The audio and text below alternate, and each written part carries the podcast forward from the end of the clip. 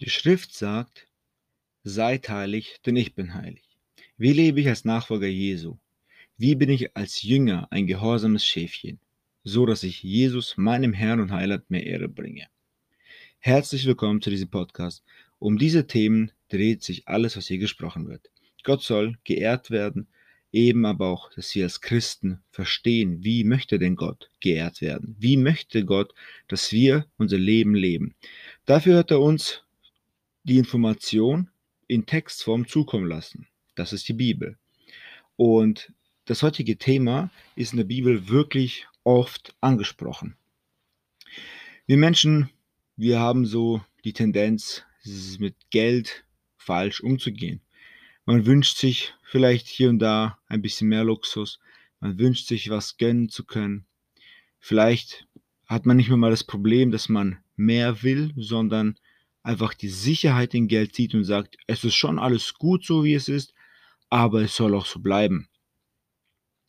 Besonders junge Christen sind da nach meiner Einschätzung auf eine, ja, in eine Zeit reingeboren, ähm, bei der man da besonders aufpassen muss. Denn wir haben heutzutage das Internet und du gehst auf Instagram und dann siehst du, Hafti Abi haben sich einen neuen Lambo gekauft.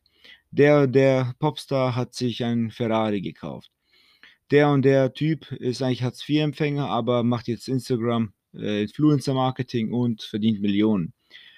Dann gibt es eine Million Online-Kurse, die einem beibringen, wie man mit Amazon Geld verdienen kann, wie man mit Facebook Werbeanzeigen Geld verdienen kann und so weiter.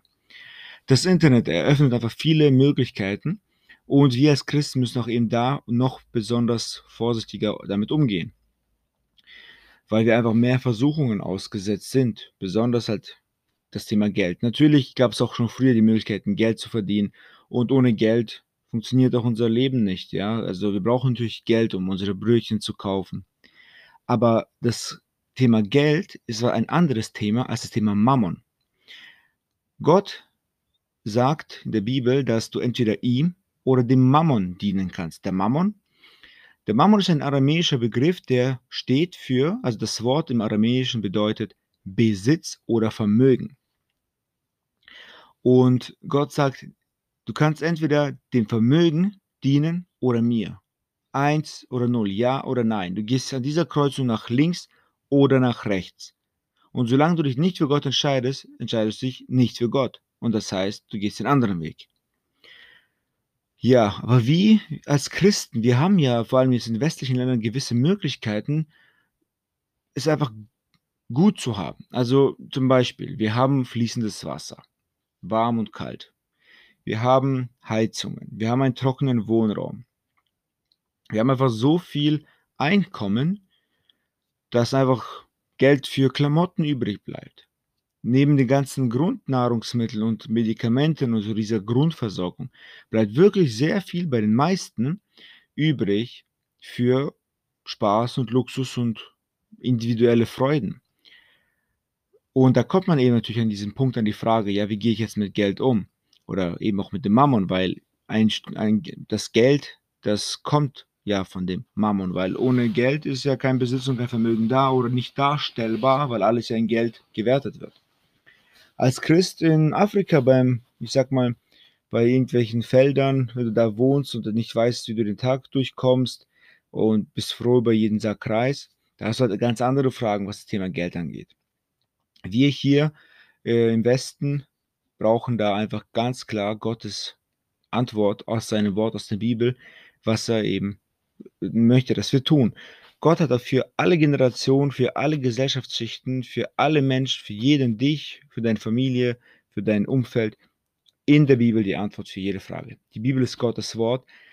Man braucht nichts anderes, um sie zu verstehen. Sie erklärt sich selbst und sie verteidigt sich selbst. Man muss nichts dazu erfinden oder hinwegnehmen.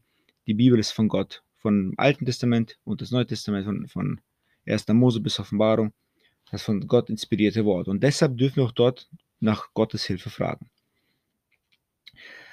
Ich lese aus 1. Samuel, Kapitel 2, Vers 7. Da steht, Jahwe macht arm und macht reich. Er erniedrigt und erhöht. Gott hat es in der Hand, wer arm wird und wer reich wird, wer erniedrigt wird und wer erhöht wird. Gott kontrolliert diese Welt. Ich könnte jetzt einen Schluss damit machen und sagen, Gott hat es in der Hand, ob du arm wirst oder ob du reich wirst. Somit musst du eigentlich dich da gar nicht bemühen, theoretisch, dass du sagst, ja, ich werde arm oder ich werde reich, alles aus der Hand des Herrn.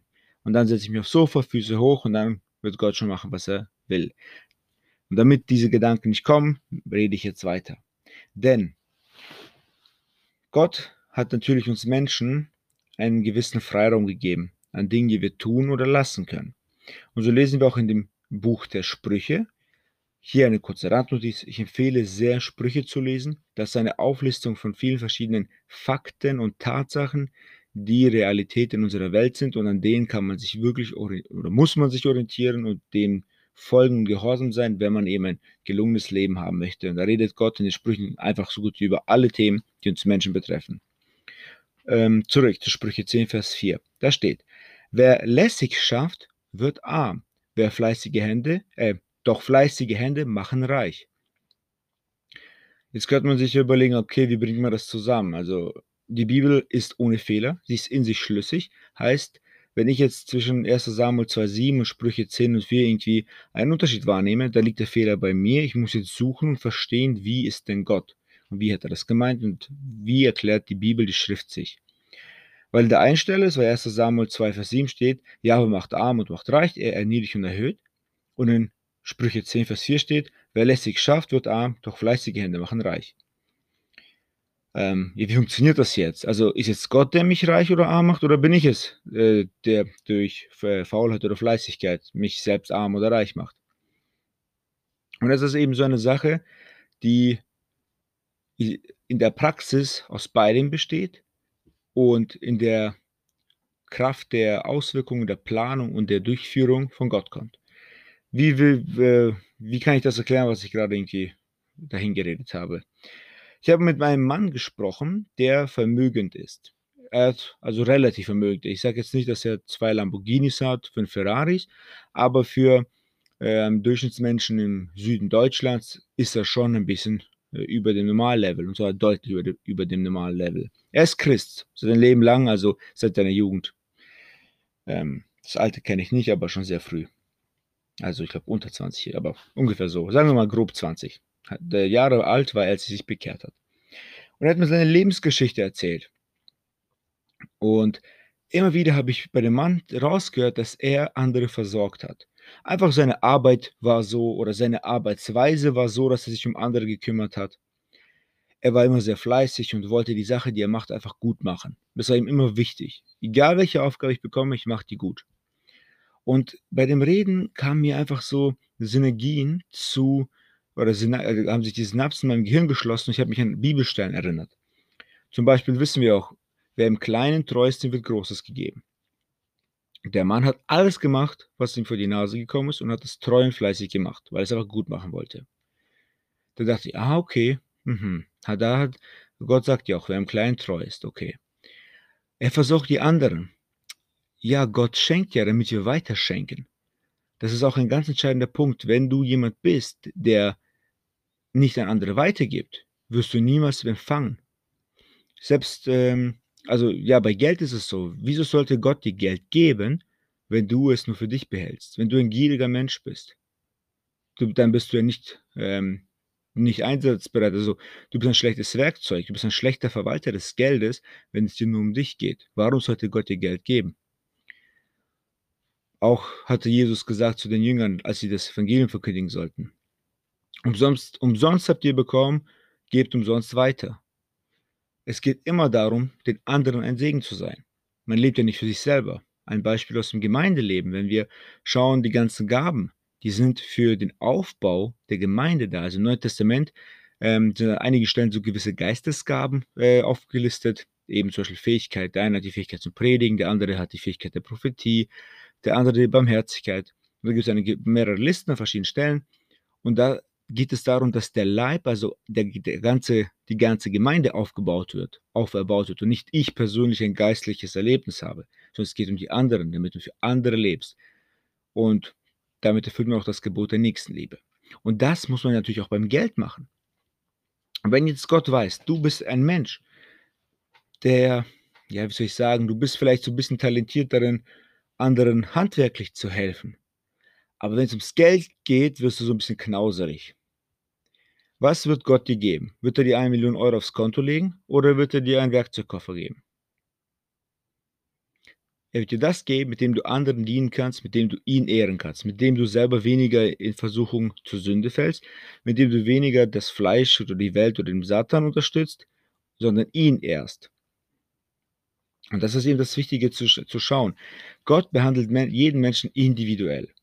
Das bedeutet, wenn er weiß, welchen Plan er mit dir hat, er hat dir für jeden Christen gute Werke vorbereitet, dann gestaltet er auch die Werke und die Pläne mit dir im Sinne von in der, seiner Planung, der, bevor es diese ganze Welt gab, die, die Planung für dich und dein Leben. Wenn er sagt, hey, ich möchte, dass du, jetzt zum Beispiel zu mir, ich bin der Samuel, du Samuel, du sollst äh, mal nach Afrika eine Million Euro spenden, eine Missionar in China drei Millionen und im, in, in Amerika bei einer Überflutung, zum Beispiel in Haiti vor einigen Jahren, sollst du 50 Millionen spenden. Das ist mein Plan das ist unter anderem eine der einigen guten Werke, die ich für, für dich vorbereitet habe. Wie muss ich dich denn machen, Samuel? Wie muss dein Charakter sein? Wie, ähm, wohin muss ich dich entwickeln? Wie, wo und wann musst du an welcher Stufe in deinem Heiligungsprozess sein, dass ich dir diese Verantwortung überreichen kann und dass du das auch wirklich gut erfüllst? Dass du nicht einfach dann doch abspringst und es doch irgendwie anders machst. Weil Gott weiß ja schon auch, was alles passieren wird und welche Entscheidungen wir treffen, ob wir sündigen oder ob wir wirklich ihn lieben und gehorsam sind. Und das plant ja alles Gott schon vor.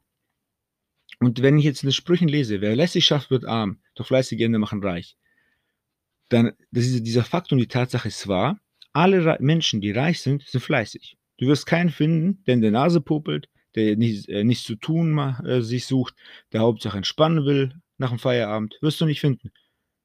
Aber das ist einfach wie jeder, der vorne im Gottesdienst singt, äh, kann seine Stimmbänder kontrollieren. Nehmen wir jetzt in dem Beispiel einfach, du bist jemand, also jemand, der wirklich vorne singt, jemand, der ein Star ist, jemand, der technisch so gut singt, dass er wirklich von anderen gehört wird oder Gott ehrt und einfach ein berühmter Sänger ist von mir, ob jetzt Christ oder Unchrist, technisch gesehen, wenn er vorne wirklich diese gute Performance bringt, dann kann er ja auch seine Stimmbänder kontrollieren. Anders geht es ja nicht. Und so auch hier. Wenn jemand dazu kommt, reich zu sein, dann geht es einfach mit damit zusammen, dass er auch ein fleißiger Mensch ist. Das ist so, keine wenn du ein Auto hast, hast du auch einen Autoschlüssel. Ja. Was man jetzt hier vielleicht machen könnte oder versuchen will, ist, okay, ich muss fleißig sein, um reich zu sein. Das heißt, du gehst auf die Suche und suchst nach Autoschlüsseln, um das Auto zu bekommen, das, was du willst. Und wenn du so vor, vorgehst, dann wird es am Ende ein Diebstahl sein. Wenn du dir einen Autoschlüssel von einem Lambo oder von einem Mercedes oder einem Ferrari findest, zum Autohaus gehst, einsteigst und wegfährst. Dann war das Diebstahl. Also diese, diese Umdrehung, es anders zu machen, wird nicht funktionieren, aber es ist so, wie es hier aufgeschrieben ist, fleißige Hände machen reich, ähm, einfach ein Faktum, eine Tatsache, dass die Sachen so technisch eben ablaufen. Ja, ich war sehr beeindruckt von diesem Mann. Der hat nämlich, dieser Mann, den ich interviewte, er hat nämlich erzählt, dass als man bei ihm mal nach Geld gefragt hat, er einfach geholfen hat. Er hat hier das gekauft und hier und hier hat er eine Not gesehen und das ihm bezahlt. Ach, und da muss er noch was helfen und da muss noch spenden. Er denkt an die Menschen. Er, er, er nicht bemuttert sie, aber er passt einfach auf sie auf und er hat ein Herz dafür, anderen zu helfen. Von Natur aus. Ich habe ihn gefragt, hast du noch nie darüber nachgedacht, dass der andere vielleicht faul ist? Dass der andere, der bei dir sagt, Geld fragt, ja selbst schuld ist und eigentlich viel, viel besser mit dem Geld umgehen müsste und der müsste noch viel fleißiger sein und der müsste mehr arbeiten und er müsste sich weiterentwickeln, um mehr Geld zu verdienen. Und er hat mich so angeschaut, ich habe in seinen Augen so ein, nicht einen Schock gesehen, aber so ein bisschen so, ähm, er hat nicht geblinzelt, sondern mit sehr offenen Augen mich angeschaut und gesagt, ne, noch nie so einen Gedanken gehabt. Und dann dachte ich, boah, wow, das ist ein Christ. Ihm kann Gott Geld geben, ihm kann Gott Geld nehmen. Ist ihm egal, weil er auf Jesus schaut, weil er auf Gott schaut. Und das ist auch das, was wir als Christen machen sollen. Wir sollen auf Jesus schauen, nicht auf die Dinge dieser Welt. Wir sind alle morgen tot. Das ist ein übertriebenes Beispiel dafür, dass wir wirklich alle sehr, sehr demnächst sterben werden. Ein paar Jahre hier auf der Erde, 70 Jahre, 80, 90, 100 und du bist tot. Das war's. Dein Leben ist dann vorbei. Bist mit leeren Taschen gekommen, mit leeren Taschen wirst du gehen. Und ich fand das so toll, dass wie er auf Jesus Christus, auf den Gott, auf den Schöpfer dieser Welt fokussiert ist, dass alles, was hier auf dieser Welt passiert, einfach ähm, Hintergrundsache ist. Einfach wie bei einem Auto die Abgase. Du fährst Auto und die Abgase sind dir eigentlich völlig egal. Du, dich interessieren die doch nicht. Gut, wir haben jetzt äh, in Deutschland ja so einige politische äh, ja, Richtungen oder Strömungen, bei denen die, die, sich, die sich auf die Abgase konzentrieren, aber diese Politik ist eh ein bisschen meiner Meinung nach ein bisschen daneben und deshalb konzentrieren sie sich auch auf die falschen Dinge. Es kann gut sein, wenn man für die Natur sich einsetzen will, aber das, wie es umgesetzt wird und so weiter, ist ein anderes Thema. Aber zurück zu der Sache, die ganzen Sachen hier in dieser Welt sind einfach, das ist Staub, das ist Abfall, das ist Müll, das ist mir doch egal. Warum können wir Menschen, die Christen sind, überhaupt mit so einer Egalhaltung leben. Woher kommt das? Das kommt davon, dass wir auf Jesus schauen. Und was sagt Jesus zu uns? Ich lese aus Matthäus 6, 41 bis 34. Da sagte Jesus, Macht euch also keine Sorgen, fragt nicht, was sollen wir essen, was sollen wir trinken, was sollen wir anziehen? Denn damit plagen sich die Menschen dieser Welt herum. Euer Vater weiß doch, dass ihr das alles braucht. Euch soll es zuerst um Gottes Reich und um seine Gerechtigkeit gehen.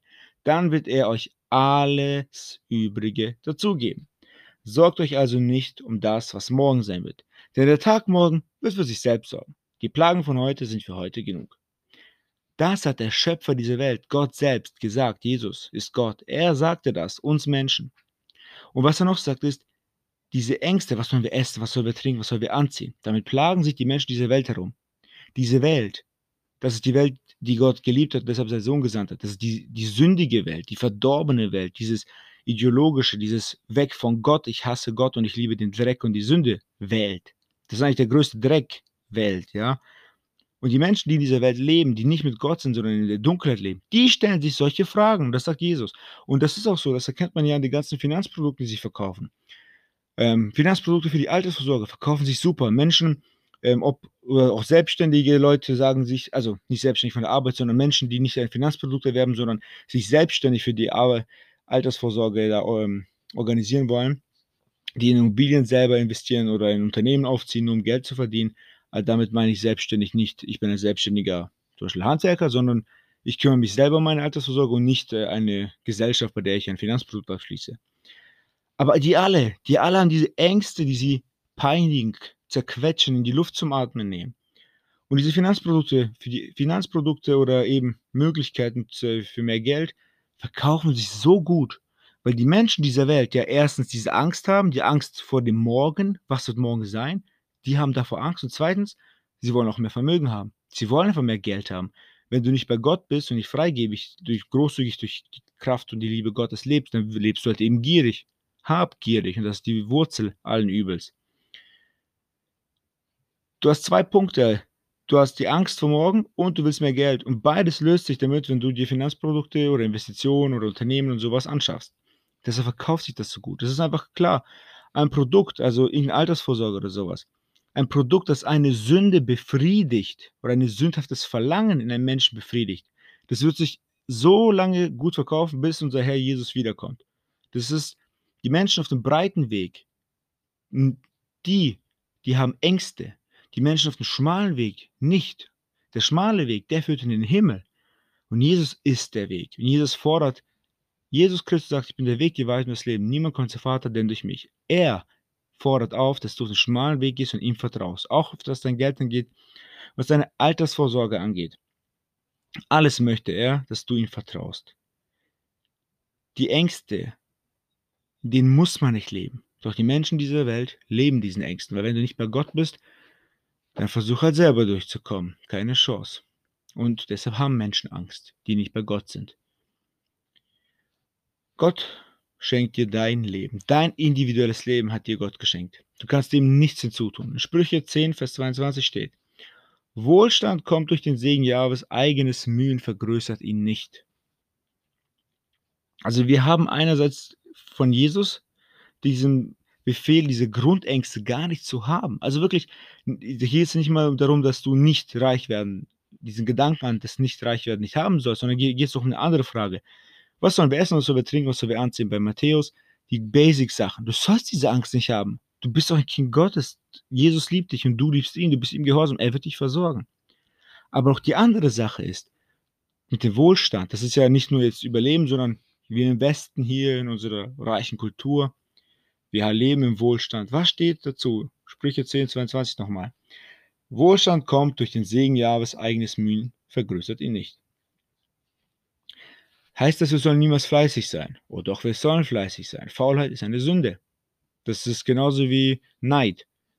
Wegen Neid wurde Jesus überliefert. Wenn du Neid in deinem Leben zulässt, dann lässt du genau diese Sünde zu, weshalb Jesus Christus von den schriftgelehrten Pharisäern zur Kreuzigung überliefert wurde. Da steht es eins zu eins in der Bibel, wegen Neid. Pilatus wusste, dass sie Jesus wegen Neid ausgeliefert haben. Das ist schrecklich. Und genauso hier, Faulheit ist eine Sünde. Weg damit.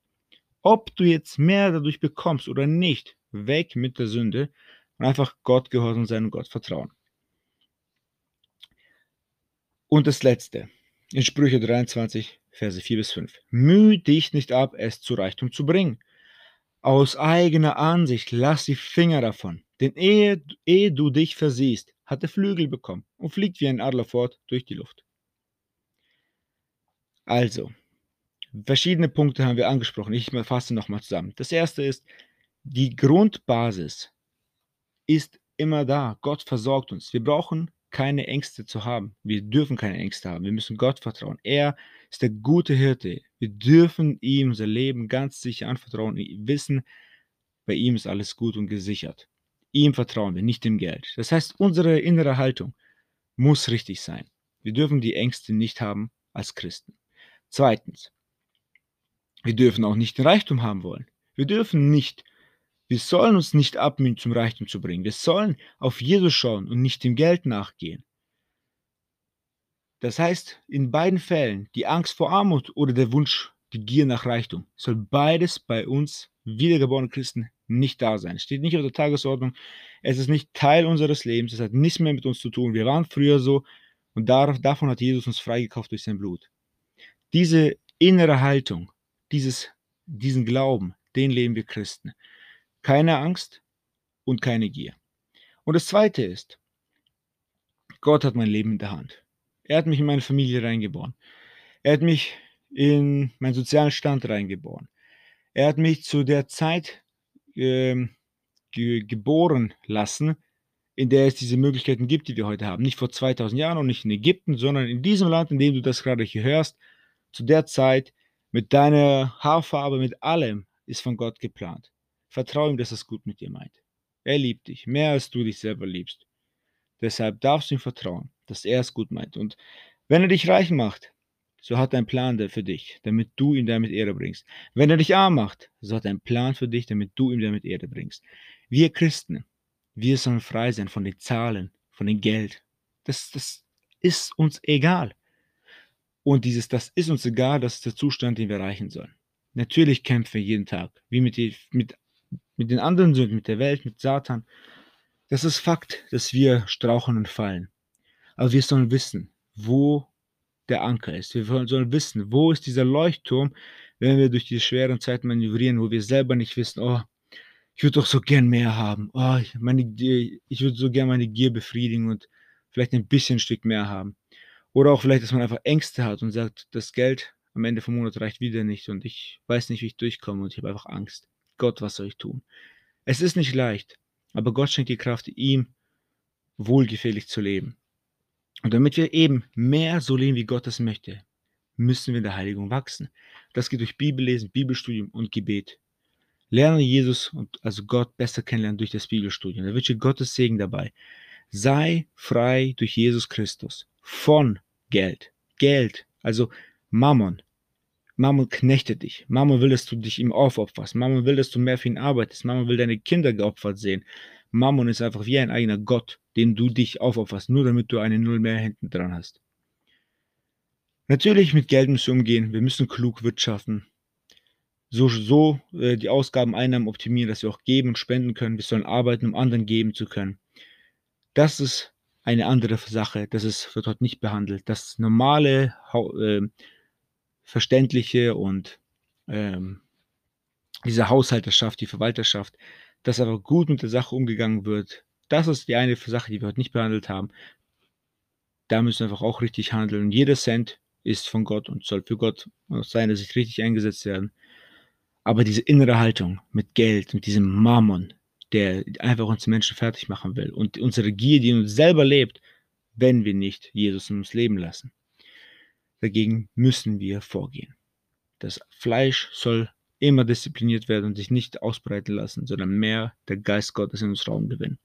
Da wünsche ich dir Gottes Segen dabei, dass du keine Angst hast vor keinem Geld und keine, keinen Wunsch nach mehr Geld hast, sondern auf Christus schaust, dass du Jesus Christus liebst, dass du dein Leben ihm übergibst, dass du ihm folgst, egal was er für dich vorhat, ob du Investmentbanker, Chef äh, sein sollst mit vielen Nullen hinter der Eins auf dem Kontostand oder nach Afrika als Missionar gehen sollst und wahrscheinlich niemals ein schönes, schnelles Auto fahren wirst und niemals Geld sehen wirst. Egal was, Gottes Wege sind immer die besten Wege. Vergiss einfach Geld. Ich rede nicht von diesem äh, klugen Hausverwalterschaft, sondern dieses Mindset dahinter. Oh, mehr oder, oder Angst vor wenig. Gib das Jesus ab. Liebe Gott von ganzem Herzen, von ganzer Seele, von ganzer Kraft, von ganzem Verstand und nicht dich selbst, sondern deinen Nächsten. Wenn du Gott liebst, dann ist kein Platz für die Liebe zu Geld. Ich wünsche dir, dass du der Liebe zu Gott wächst. Gott segne dich.